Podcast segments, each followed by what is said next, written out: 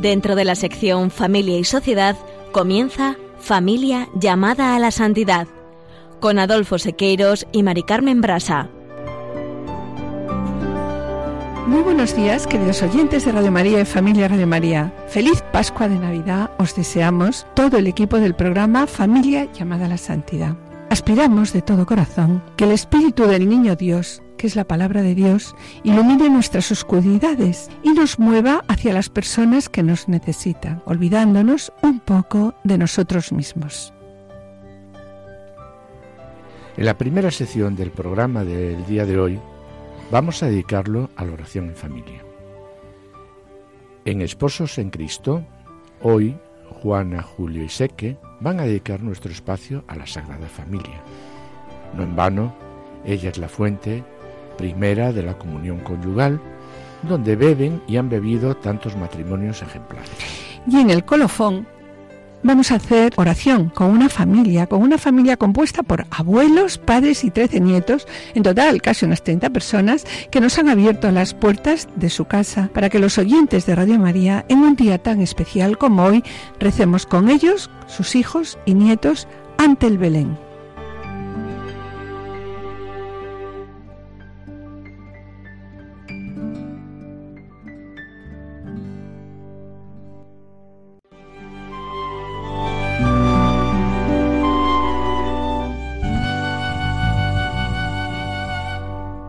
Y en este día en el que nuestros hogares están adornados con el Belén y el árbol de Navidad, que nos hablan y hacen que sea más visible la experiencia del nacimiento del Hijo de Dios, comenzamos este programa con unas palabras del Papa Francisco que nos recuerdan que... El árbol erguido nos estimula a dirigir la mirada a dones más altos, a elevarnos por encima de las nieblas que nos impiden ver, para experimentar cómo es hermoso y alegre sumergirse en la luz de Cristo. En la sencillez del Belén encontramos y contemplamos la ternura de Dios manifestada en la del niño Jesús. El pesebre nos recuerda lo que Jesús dijo, todo lo que, lo que deseéis que los demás hagan por vosotros, hacedlo vosotros por ellos.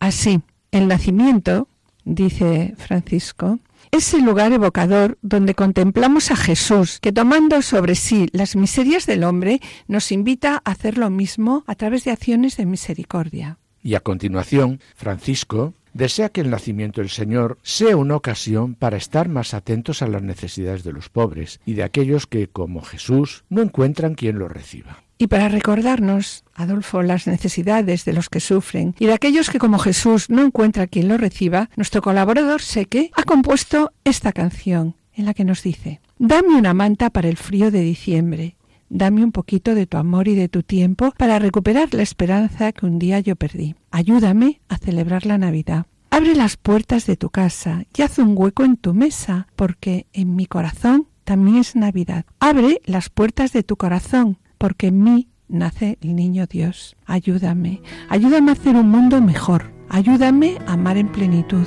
Ayúdame, ayúdame a celebrar la Navidad.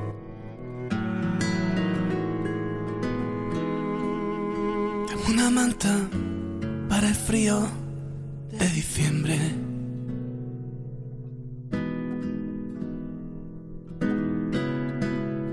Dame una copa de champán para celebrar la Navidad.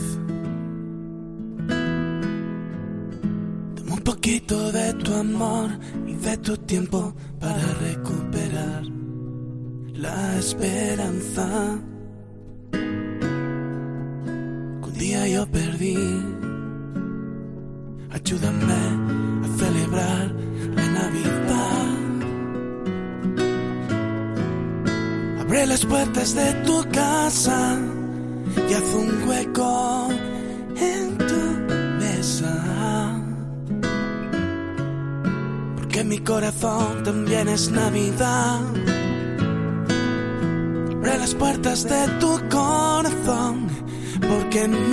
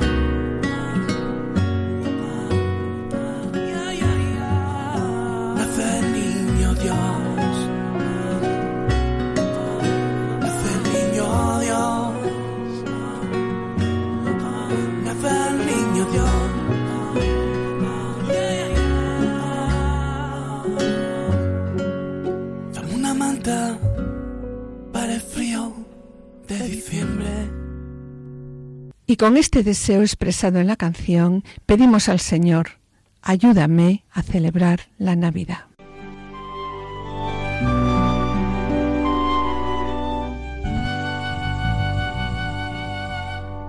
Mis queridos oyentes, ya ha llegado el Señor a nuestros corazones y estamos disfrutando de unos días preciosos en los que las familias nos reunimos en torno al Belén, por lo que pensamos que es un buen momento para reflexionar sobre la oración en familia. ¿Y por qué no? Además, es también un momento para hacer una pequeña oración, una pequeña oración con una familia muy querida para nosotros que nos ha recibido en su casa. Y refiriéndonos a la oración en familia, el director de la Pastoral Familiar de la Iglesia de España nos recuerda que la oración en familia es expresión de fe y ayuda a la integración de la fe y de la vida. La familia que reza unida permanece unida. Recupera la capacidad de mirarse a los ojos, de comunicarse, solidarizarse, perdonarse mutuamente y comenzar de nuevo con un pacto de amor renovado por el Espíritu de Dios.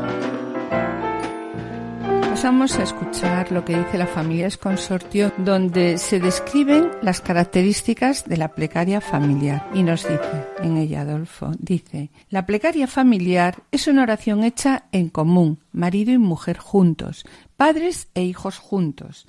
A los miembros de la familia cristiana puede aplicarse de modo particular las palabras con las cuales el Señor Jesús promete su presencia cuando dice, os digo en verdad, que si dos de vosotros conviniereis sobre la tierra en pedir cualquier cosa, os la otorgará mi Padre que está en los cielos. Y continúa diciendo, porque donde dos o tres están congregados en mi nombre, allí estoy yo en medio de ellos. Y sobre la plegaria familiar, ¿qué dice también la familia consorcio? La plegaria familiar tiene como contenido original la vida de familia, con sus alegrías y dolores, esperanzas y tristezas, nacimientos y cumpleaños, aniversarios de boda de los padres, partidas, alejamientos y regresos, elecciones importantes y decisivas de nuestra vida, muerte también de personas queridas, ¿no? Todas estas circunstancias señalan la intervención del amor de Dios en la familia y también señalan los momentos favorables para la acción de gracias o el abandono confiado de la familia al padre. ¿A qué nos invita a los padres? Nos invita a nosotros, nos invita a nosotros los padres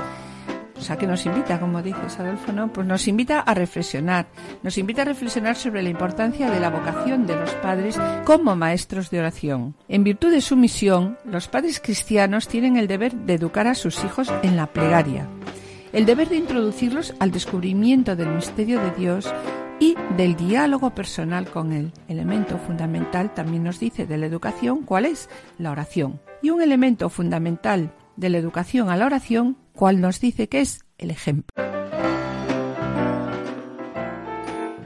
Y Mari Carmen, ¿cómo podemos dar ese ejemplo? No es fácil, pero mediante el testimonio, mediante el testimonio de los padres. ¿Y cómo? Pues orando juntos, orando juntos el padre y la madre, que los niños lo vean. Orando juntos el padre y la madre con los niños, con sus hijos. Esto va empapando profundamente el corazón de los niños, dejando huellas que posteriores acontecimientos de la vida pues no van a lograr borrar.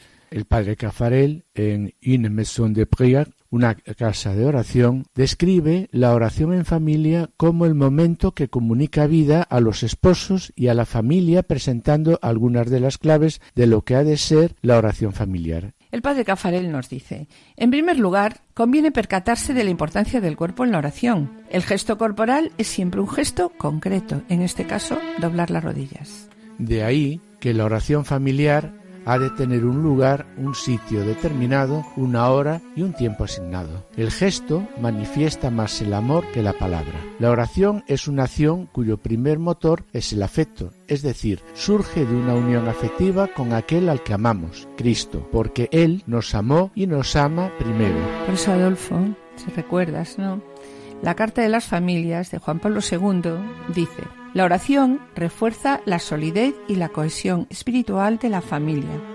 En la medida, nos dice Juan Pablo II, en la medida en que la familia profundice en la oración, lejos de ver la oración como una carga, experimenta la oración como una liberación desde lo más íntimo de su ser, y la vida y oración se entretejen en una unidad cada vez más profunda, haciendo realidad la caridad conyugal y familiar. Sí, Mari Carmen, la oración cristiana es una oración filial que se dirige del Hijo al Padre. Y así nos lo enseña Jesús cuando, estando Jesús con sus discípulos, uno de ellos le dijo, Maestro, enséñanos a orar.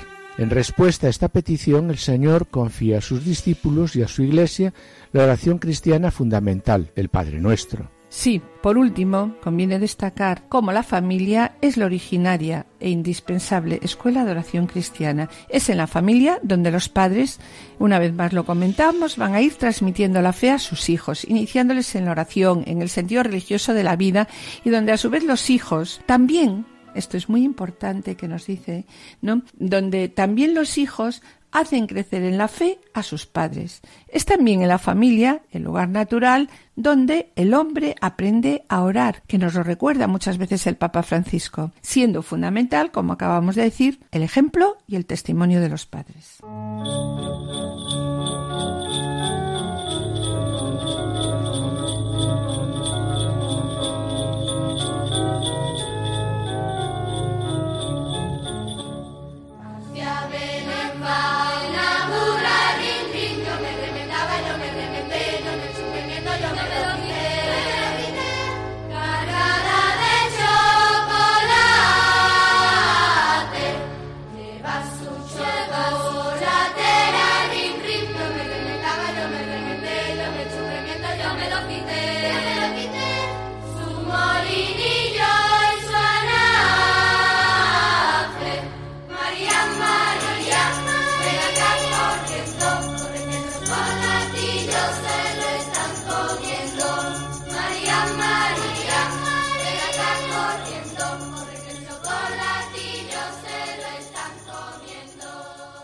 En la primera parte del programa hemos visto que el origen de la oración familiar se encuentra en la oración conyugal, en el testimonio que dan los padres rezando juntos ante quién, ante sus hijos. Bien, tenemos entre nosotros a nuestras colaboradoras más jóvenes, Blanca y Guadalupe, que ya nos han visitado en varios programas dándonos sus testimonios y opiniones. Y acudimos de nuevo a ellas. Y sobre ello preguntamos a Blanca y Guadalupe. Eh, un día me contasteis un secretillo que como mirad nadie nos está escuchando, podemos contarlo, nos lo vais a descubrir. ¿Habéis visto rezar a vuestros padres en casa? ¿Cómo lo hacen?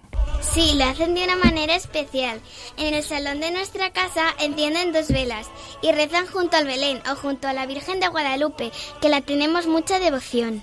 Eh, y que no se te olvide, que lo hacen cuando nosotros dormimos para no, tener, para no tener ni una distracción.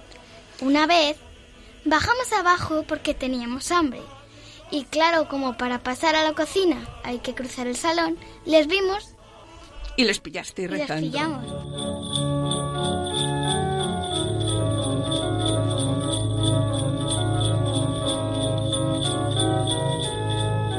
Después de lo que acabamos de escuchar, podemos decir que es en la familia el lugar natural donde el hombre aprende a orar, siendo fundamental, como acabamos de decir, el ejemplo y el testimonio de los padres rezando juntos. Como síntesis, queremos decir una vez más que la plegaria familiar tiene unas características propias. Ante todo, es una oración hecha en común, marido y mujer juntos, padres e hijos juntos. El origen de la oración familiar se encuentra en la oración de los cónyuges. También es una oración original, pues su contenido es la misma vida familiar, los distintos acontecimientos familiares. Claro, Adolfo, recuerdas que en nuestra casa la oración no era igual cuando los niños eran pequeños, cuando eran adolescentes y coloración que tenemos ahora cuando rezamos con nuestros nietos, todos muy chiquitillos. Por otro lado, queremos destacar que la oración es un gran factor de unidad y de paz familiar. Por ello, una vez más decimos que la familia que reza unida permanece unida. Y sobre la oración, el Papa Francisco, en la catequesis del 26 de agosto, dice lo siguiente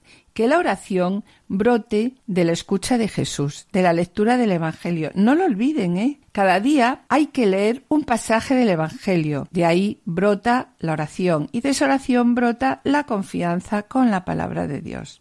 ¿Hay esta confianza en nuestra familia? Nos dice el Papa, obligándonos a reflexionar sobre esto, ¿no? Y continúa diciendo, tenemos en casa el Evangelio, pero bueno, abrimos el Evangelio alguna vez para leerlo y para leerlo todos juntos. Rezamos el rosario, rezamos algo juntos, toda la familia. El Evangelio, leído y meditado en familia, es como un pan bueno, un pan bueno que nutre el corazón de todos. Y por la mañana y por la noche y cuando nos sentamos en la mesa, aprendemos a decir juntos una oración con mucha sencillez. Es Jesús el que viene entre nosotros, como iba a la familia de Marta, María y Lázaro. Y continúa diciendo, una cosa que tengo en el corazón y que he visto en las ciudades, hay niños que no han aprendido a hacer la señal de la cruz. Tu mamá, Papá, enseña a tu niño a rezar, a hacer la señal de la cruz.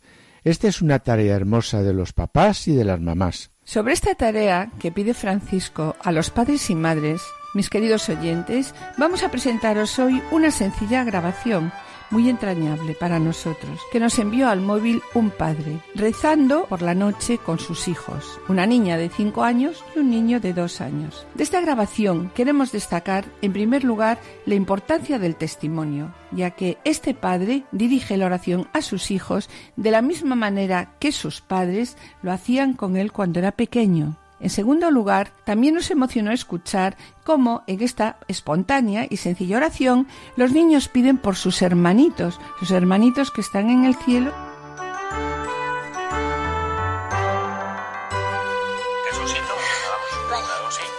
Jesucito de mi vida. Es niño como yo, por eso te quiero tanto y te doy mi corazón.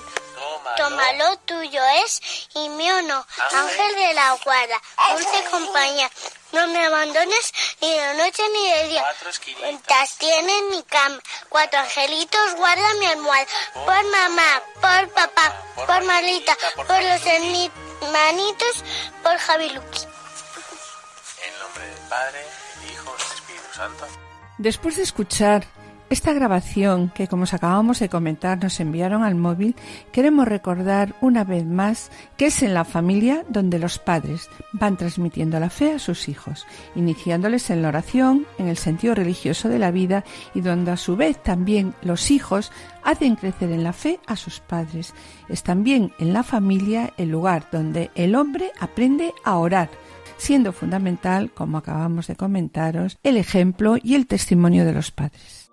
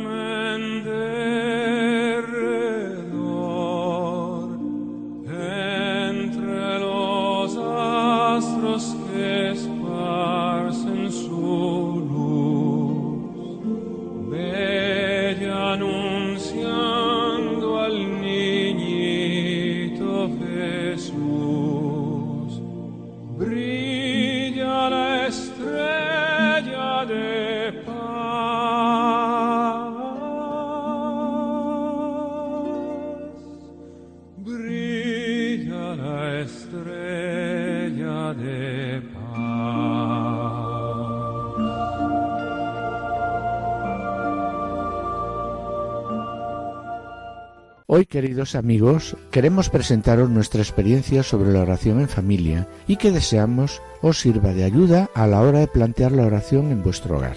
Es verdad, queremos orar en familia, pero sabemos que esta es una experiencia, es una experiencia decisiva para el encuentro con Dios, pero nos falta muchas veces el cómo, el medio de suscitar una participación activa y espontánea. También nos sucede que a veces no nos atrevemos a proponer la oración a nuestros hijos y dejamos la verdad con pesar pasar el tiempo y no proponer esa oración. No pretendemos enseñar a nadie a hacer una oración en familia, pero lo que sí queremos es dar testimonio de que la oración en familia sí es posible. Pues sí, Adolfo. En primer lugar, tenemos que poner en marcha la voluntad, tener la audacia de creer en el poder de la oración. Pensamos que si Dios nos pide que oremos, pues que no debe ser tan difícil orar, ¿no? Lo más difícil en la oración yo creo que esto nos pasa a todos, es empezar, y sobre todo en la familia, ¿no? Pasar del juego, del estudio, del trabajo, a la oración y dejar de lado el resto. Tomar la conciencia, en ese momento, tomar conciencia de la presencia de Dios entre nosotros y hacer un poco de silencio y dedicarle pues el tiempo necesario a la oración. Nosotros los padres debemos de intentar tener un cierto poder de convocatoria y una cierta credibilidad. Es imposible este tipo de oración si no se habla jamás en familia, si no se hacen cosas juntos, si nos aburrimos, si nuestra fe se vive de forma convencional. Y en segundo lugar, Adolfo, la oración es como el amor, es un encuentro de amor.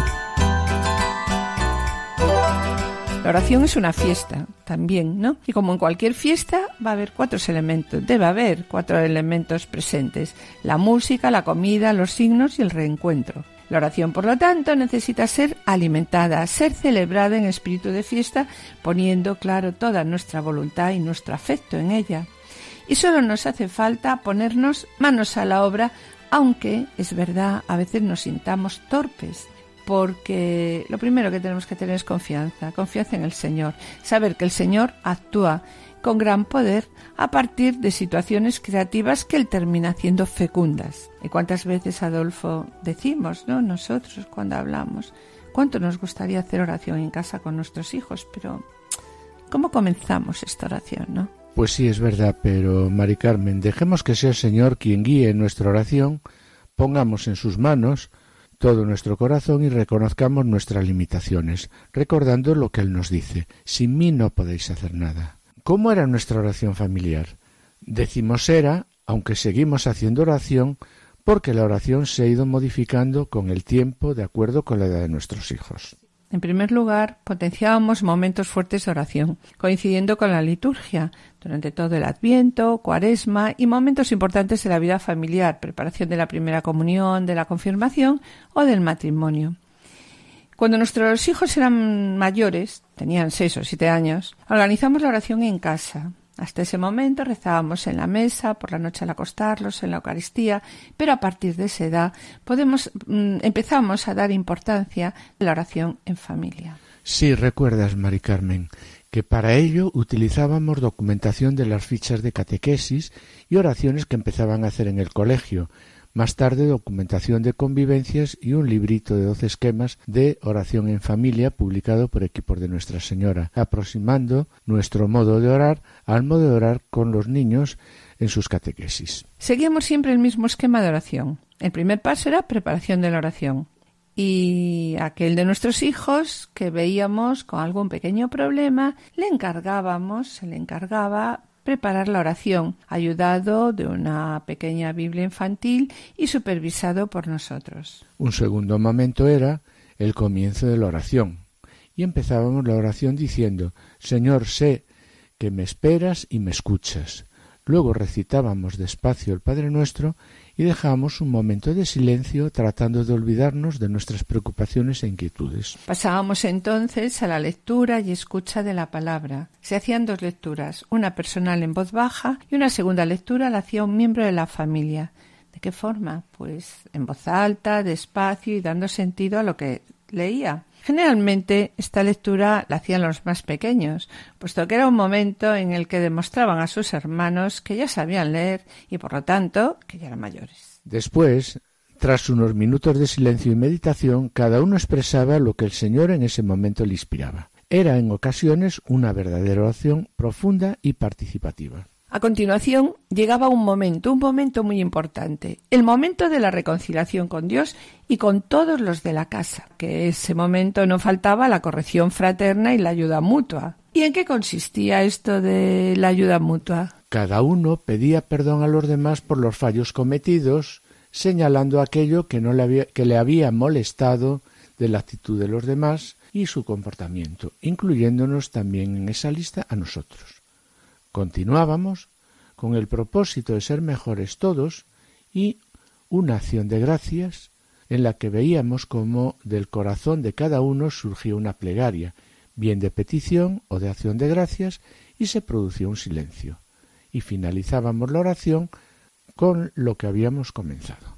Pues bien, mis queridos amigos, hemos de deciros que los hijos, sobre todo cuando son pequeños, son unos jueces tremendamente duros, y a través de sus palabras, Adolfo y yo hemos visto el reproche de Dios, el reproche de Dios a nuestros egoísmos y actitudes, y lo que Dios deseaba de nosotros también. Con oración hemos ido conociendo y comprendiendo a nuestros hijos, saber en qué momentos se encontraban, conocer sus vacilaciones, dudas y temores. La oración era también un momento en el que se experimentaba la misericordia, y el perdón de Dios a través de nuestros hijos. Ciertamente, creemos que es fundamental comenzar la oración cuando los niños son pequeños e ir poco a poco modificándola a medida que van creciendo. Así, ésta llega a ser algo habitual y forma parte de la vida de la familia. Por último, queremos concluir con unas palabras de Juan Pablo II que dice La familia está llamada a ser templo, o sea, casa de oración, una oración sencilla, llena de esfuerzo y ternura. Una oración que se hace vida para que toda la vida se convierta en oración.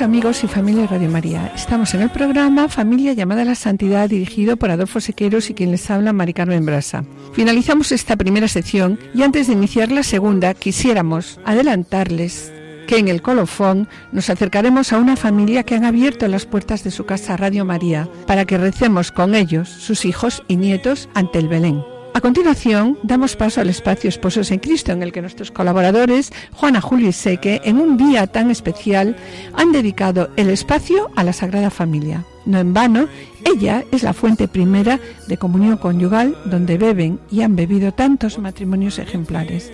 No os lo perdáis y permaneced a la escucha.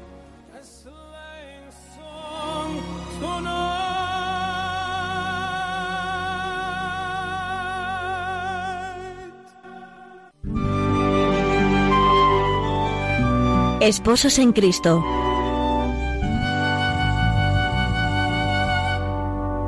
Queridos oyentes de Radio María, en este tiempo de Pascua, cuando las familias cristianas del mundo entero viven el misterio de la Natividad y la Encarnación, nos ha parecido momento especialmente apropiado para dedicar nuestro espacio a la Sagrada Familia, no en vano ella es la fuente primera de la comunión conyugal, donde beben y han bebido tantos matrimonios ejemplares, algunos de los cuales les hemos acercado en semanas anteriores. Y lo queremos hacer atendiendo no tanto al sentido devocional y piadoso con que en estas fechas tradicionales el pueblo cristiano prodiga su amor y su júbilo sobre cada una de las figuras de la familia de Nazaret. Más bien, queremos poner hoy el acento en un aspecto que, sin ignorar la emotividad popular propia de este tiempo, se instala en la realidad trascendental del misterio de la Encarnación por el cual el Verbo se hace hombre y habita entre nosotros. Un misterio, pues, en el que, junto a la más habitual consideración de las santidades respectivas de María y José, cada uno incluso con sus aproximaciones particulares desde la teología y el culto, es preciso subrayar su realidad sustantiva como matrimonio. Una realidad matrimonial cuya importancia no pasó desapercibida a los padres de la Iglesia, San Ireneo, San Agustín, quienes durante siglos se preguntaron sobre la naturaleza del matrimonio de la Virgen María y San José, descubriendo cada vez más su relevancia tanto en su aspecto cristológico como salvífico. De ahí que su celebración litúrgica, conocida como la fiesta de los santos esposos, se remonte al inicio del siglo XV, aunque luego y durante mucho tiempo cediera en importancia hasta casi su desaparición a la festividad de la Sagrada Familia. La explicación quizá quepa buscarla en el insuficiente énfasis con que el matrimonio de María y José se ha vinculado al misterio de la Encarnación. Una vinculación, así lo ha venido poniendo de manifiesto la teología cristiana, necesaria por dos motivos. Históricamente, porque como institución jurídica reconocida, el matrimonio de María y José aseguraba a Jesús a pesar de su concepción extraordinaria, su incorporación entre los descendientes de David, lo que era indispensable para ser reconocido como el Cristo, como el Hijo de David. Pero en segundo lugar, y desde el punto de vista teológico, ponía en contacto la primera y fundamental institución humana, o sea, el matrimonio, con la realidad humana de Jesús, para que él, en su condición divina, pudiese renovarlo, purificándolo y santificándolo. Y es que en la encarnación de Dios amor es precisamente el matrimonio de María y José, por la ejemplaridad irrepetible de su mutua entrega, el sagrado instrumento del que Dios se vale para acoger y expresar tal amor. Pero al mismo tiempo, según su plan de salvación, se sirve de él para restaurar el matrimonio a su dimensión originaria anterior al pecado y a la persistente dureza de los corazones humanos, tal como se desprende de las palabras del Señor en el capítulo 19 del Evangelio de Mateo a propósito del divorcio. Este sentido intensamente teológico del matrimonio de Nazaret fue, en efecto, refrendado por San Juan Pablo II, cuando en su exhortación apostólica Redemptoris Custo subrayaba cómo el Hijo de María, a pesar de su concepción virginal, es también de modo pleno hijo de José, en virtud del vínculo matrimonial que los une en la comunión conyugal. En la Sagrada Familia, José es el padre, y su paternidad, aunque no derivada de la generación, no es meramente sustitutiva, sino que posee en plenitud la autenticidad de la paternidad humana y de la misión paterna en la familia. En este contexto adquieren significado las palabras evangélicas de María a Jesús en el templo. Tu padre y yo te buscábamos. Palabras que evidencian toda la realidad de la encarnación que acoge el misterio de la familia de Nazaret a partir de la plena aceptación que María y José manifiestan como instrumentos del plan divino concebido desde la eternidad. Así que la Sagrada Familia, como recoge el año litúrgico, no es una devoción, sino la celebración del misterio salvífico que tiene su raíz en la encarnación, raíz de la redención. También, y de forma especial y definitiva, la de la familia. Sagrada Familia de la que apenas conocemos signo o detalles que nos permitan con historicidad indiscutida colorear su día a día. En su lugar, por ejemplo, nos complacemos en las escenas domésticas que muchas veces la tradición, la imaginación del pueblo cristiano o los artistas más devotos han querido, por ejemplo, presentar en las advocaciones concretas o en figuraciones domésticas del hogar de Nazaret, o en meditar amorosamente cada pasaje evangélico que nos acerca a sus figuras como primer matrimonio cristiano y santo en grado sumo. Nada de ello, sin embargo, debe desplazar su raíz y singularidad que radica en su pertenencia directa al misterio de la Encarnación. Un misterio en el que ambos, María y José, cobran a la vez un papel decisivo. Así como María acepta en el fiat la maternidad humana que permite encarnarse al Verbo en su seno, José acepta, mediante la obediencia de la fe, la paternidad humana respecto a Jesús, siguiendo la luz del Espíritu Santo. Sagrada Familia que, a tono con la excelsa misión que Dios les había encomendado, se ofrece como modelo de perfección. Primero, en cuanto al entendimiento de la unión conyugal como unión indivisible de las almas que se comprometen a guardar indivisiblemente fidelidad al otro. Después, y no resulta menos sustancial, como acogida de la descendencia en su cuidado y educación a la que marido y mujer, o sea, María y José, ordenan recíprocamente su actividad como matrimonio. En este sentido, como afirmaba Pío XI, María y José ofrecen realmente, en el cuidado de Jesús, el primer ejemplo divino de la educación cristiana. Así es. Si el misterio de la encarnación nos revela que el Hijo de Dios vino al mundo en una condición humana semejante a la nuestra, es lógico que el crecimiento de Jesús desde su infancia hasta la edad adulta requiriese la acción educativa de sus padres a los que vivía sujeto. Pues si en María, colmada como era de dones y gracias divinas, pudo encontrar un modelo imitable y un ejemplo perfecto de amor a Dios y a los hermanos, en José, aparte de un paradigma de humildad y justicia, halló el camino de maduración personal a través de su inserción en el mundo del trabajo y la vida social por medio del conocimiento de la ley. De ambos aprendió sin duda los ritos y prescripciones de Moisés, la oración al Dios de la Alianza mediante los salmos y la historia, así como a frecuentar la sinagoga y realizar la peregrinación anual a Jerusalén. Todo ello para que Jesús creciera en sabiduría, en estatura y en gracia, como paso previo para su misión. Puede decirse así que María y José son ejemplos perfectos de educadores en su entrega plena al desarrollo integral de su hijo.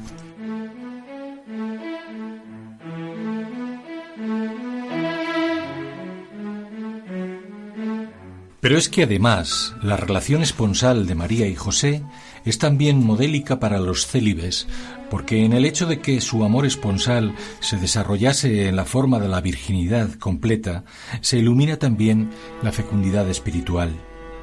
Una fecundidad de la que toman ejemplo tanto quienes bajo el celibato son padres y madres espirituales de los otros cristianos, como de los matrimonios cuya paternidad o maternidad alcanza un signo espiritual en el alumbramiento de los hijos a la vida nueva.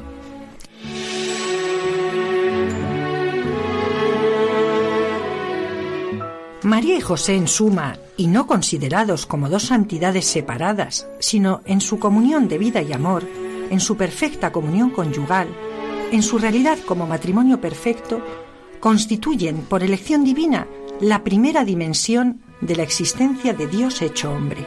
María, en su altísima dignidad de Madre de Dios, de la que participa José por medio de la alianza conyugal. Y con ambos y sobre ambos Jesús, el Verbo encarnado. Realidad, en suma, de la Sagrada Familia, a la que numerosos teólogos han declarado Trinidad terrena, esto es, reflejo de la realidad sobrenatural de la Santísima Trinidad y modelo protector de todas las familias cristianas, como suscitaba en esta hermosa oración el Papa Pío XII. Oh Sagrada Familia, Trinidad de la Tierra, oh Jesús, María y José, sublimes modelos y tutores de las familias cristianas. Recurrimos a vosotros, no solo para confortarnos con la suave contemplación de vuestros amables ejemplos, sino también para imploraros vuestra protección y prometeros constante fidelidad en el camino que nos indicáis.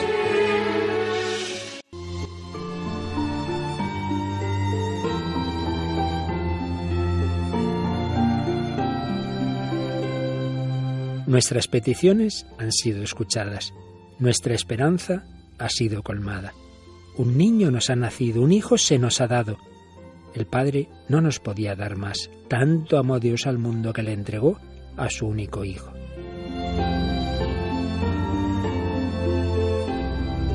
Radio María transmite esa buena noticia que el ángel anunció a los pastores. Os ha nacido un Salvador, el Mesías, el Señor. Gratis la hemos recibido, gratis queremos compartirla y decir a cada persona, también para ti ha nacido Jesús. Es tu Salvador te quiere sacar de tu desesperanza, de tu tristeza, de tus esclavitudes, de tu egoísmo, de tus situaciones de muerte.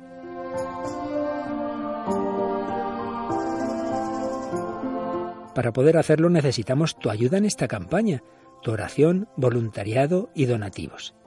Puedes informarte de cómo colaborar llamando al 902-500-518 o entrando en nuestra página web radiomaria.es.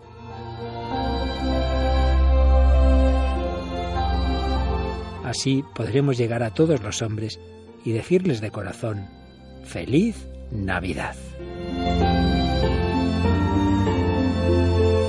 Queridos amigos, un año más queremos pedir vuestra ayuda, sobre todo la económica, porque queremos seguir mejorando la programación. Y aunque los costes de mantener esta radio son muy inferiores a los de cualquier otra iniciativa similar, sin vuestra oración, ayuda y aportación, esto sería imposible. Queremos estar con vosotros siempre que sintonicéis Radio María. Sabéis que esto es lo que más nos preocupa, porque a través de las ondas de Radio María podemos compartir con vosotros la fe y la amistad. Nos apena recibir noticias de personas que sufren por no poder escuchar Radio María en diversos lugares de nuestra geografía. Bien, pues os pedimos un donativo según vuestras posibilidades, como dice Pablo a los Corintios, que cada uno dé como le dice su corazón, no a disgusto ni a la fuerza, pues Dios ama al que da con alegría. Colofón.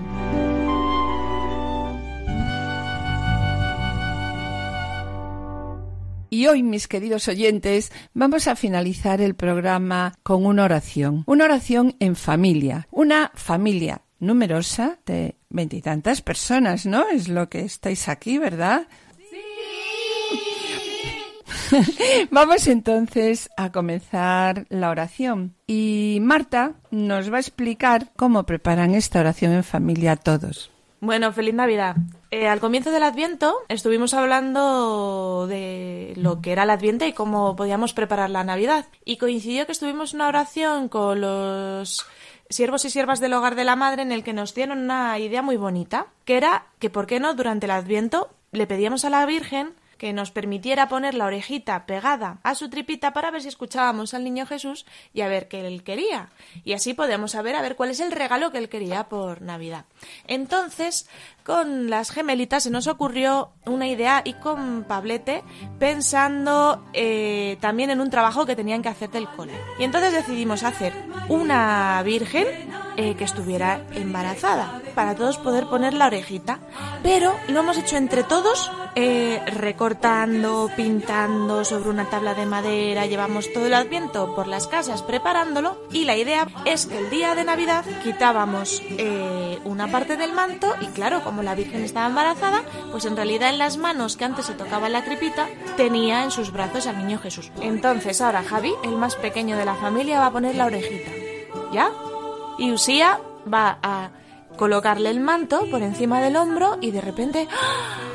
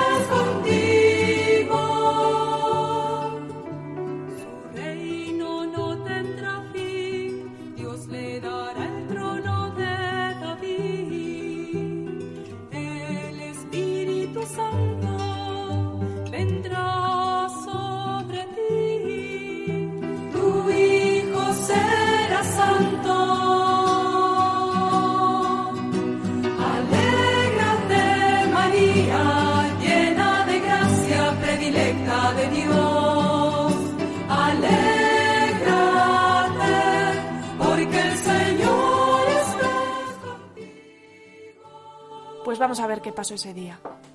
Y sucedió que mientras estaban en Belén, le llegó a María el tiempo del parto y dio a luz a su hijo. María lo envolvió en pañales y lo recostó en un pesebre, porque no había sitio en la posada. Bueno, y ahora, como todos los años, iros acercando con vuestro angelito, que cada uno tiene vuestro nombre, para ofrecérselo al niño en el portal. Porque, eh, bueno, el niño Jesús lo que quiere es que le regalemos nuestro corazón. Así que vamos a presentarle cada uno nuestra oración. Jesús, enséñanos a rezar mejor. A veces me cuesta comunicarme contigo. No encuentro las palabras, no sé qué decir. Quiero hacer un rato de silencio para que tú me puedas hablar al corazón. Quiero sentirte a mi lado. Quiero contarte lo que me pasa y las cosas que vivo. Me quiero poner en tus manos, Jesús, para aprender a dar gracias, a pedir perdón, a pedirte lo que necesito. Háblame tú, Señor, que estoy dispuesto a escucharte. Querido niño Jesús, Dios del cielo y de la tierra, bendícenos en este día tan especial, en el que recordamos con alegría tu nacimiento Ayúdanos a preparar nuestros corazones para recibirte. Niño Jesús, en todos los días de nuestras vidas, con amor, con alegría y esperanza. Estamos aquí reunidos para adorarte y darte gracias por venir a nuestro mundo a llenar nuestras vidas. Hoy, al contemplar el pesebre, recordamos especialmente a las familias que no tienen techo, alimento y comodidad. Te pedimos por ellas, para que la Virgen y San José les ayuden a encontrar un cálido hogar. Querido niño Jesús, te pedimos que nazcas en nuestros corazones, para que podamos regalarle a otros el amor que tú nos muestras día a día. Ayúdanos a reflejar en nuestras vidas tu abundante misericordia. Que junto con tus ángeles y arcángeles vivamos siempre alabándote y glorificándote. Santísima Virgen María, Gracias por aceptar ser la Madre de Jesús y Madre nuestra. Gracias por tu amor y tu protección. Sabemos que día a día intercedes por nosotros y por nuestras intenciones. Gracias, Madre. Querido San José, gracias por ser Padre y protector del Niño Jesús. Te pedimos que ruegues a Dios por nosotros, para que seamos una familia unida.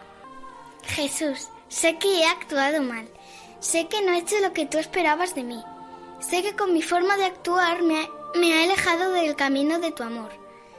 Me sabe mal haber actuado así, porque tú me amas, y tu camino es el camino de la felicidad. Jesús, te pido perdón, y te pido tu fuerza para vivir como tú viviste. Señor, te pido perdón por las veces que me he portado mal. Señor, te pido perdón por las veces que he sido egoísta. Bueno, muy bien, pues ahora vamos a empezar con la acción de gracias y plegarias. Gracias Señor por estar presente en estos momentos, por abrir nuestros ojos a tu hermosa creación, por abrir nuestros oídos a tu palabra y nuestros labios a la alabanza. Te pedimos que, como madre, te pedimos que, ante la venida de tu Hijo, que se hace uno más entre nosotros, mañana, día de la Navidad, podamos contemplar tu gloria. Esta, esta tarde es la la víspera del acontecimiento más esperado. Él, bien, él viene como el Hijo de Dios para hacerse uno más entre nosotros y entrar en nuestro corazón. La estrella que marca el lugar donde nació Jesús no está en el cielo, sino en el suelo. No hay altar y si está el niño envuelto de pañales, acostado en un pesebre. Nos ha nacido el niño Dios, un nuevo año se encarna por y para todos. Nosotros vivamos hoy con alegría porque va a nacer Jesús el Salvador. Oremos juntos esta tarde para que les Espíritu de este niño, que es la palabra de Dios, ilumine nuestras oscuridades y nos mueva hacia los demás, olvidándonos un poquito de nosotros mismos. Me gustaría pedir por todas las personas que esta Navidad no tienen techo, pasan frío y hambre y no tienen nada para comer. Te pedimos que les ilumines y les guardes, que con tu manto, Virgen, les dé calor y con tu luz Jesús les guíes para encontrar un techo. Te lo pedimos, Señor. Te damos gracias, Señor, por tener una familia que nos quiere, nos cuida y ayuda. Guíala y protégela siempre. Señor, hoy me gustaría pedir por mis familiares y amigos para que les ayudes a superar a cada uno de ellos sus dificultades del día a día. Señor, hoy te quiero dar gracias porque soy muy afortunada de tenerte a mi lado, como padre y amigo, y por estar pasando una Nochebuena tan bonita. Son días de cantar y de bendecir, de alabar. Así nos pide, así nos lo pide el salmista. Cantad al Señor un cántico nuevo, cantad al Señor toda la tierra, cantad al Señor bendecir su nombre. Gracias por tomarnos de la mano, por sendas de justicia guiarnos. Gracias Señor por ayudarnos en la debilidad, por sostenernos para no caer en la tentación. Jesús, estoy contenta por muchas cosas y te doy gracias por todo lo bueno que me has dado. Pero te doy gracias sobre todo porque estás siempre conmigo, como un amigo que nunca te falla. Gracias, Señor. Jesús, acuérdate de mis hermanos primos, tíos, abuelos y amigos. Te doy gracias por todos ellos, los quiero mucho. Protégelos y cuídalos. Acompáñalos siempre de día y de noche y en todas partes. Que gocen de buena salud. Y si alguno se enferma, Señor, ayuda a que se sane pronto. Señor, hazme cada día un poquito mejor. Jesús mío, tú eres el camino, la verdad y la vida. Ayúdanos a vencer nuestros fallos y debilidades y a seguirte fielmente cada día de nuestra vida. Amén.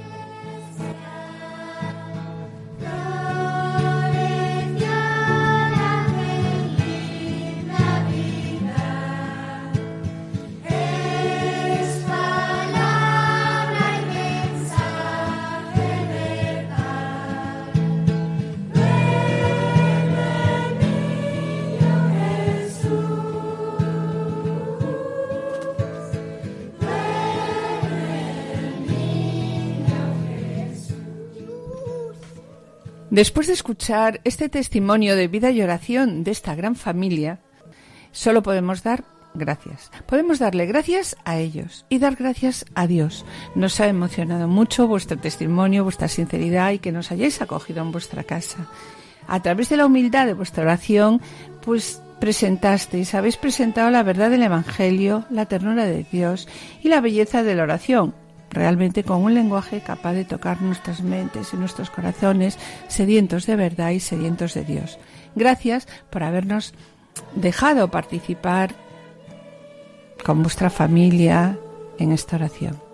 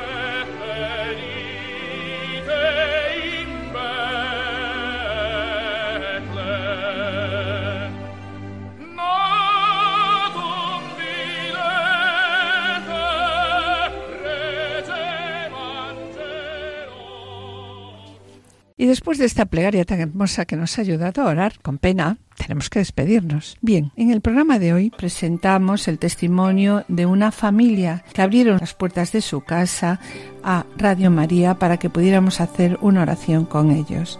Tenemos que despedirnos, no sin antes desearles pues una feliz Navidad.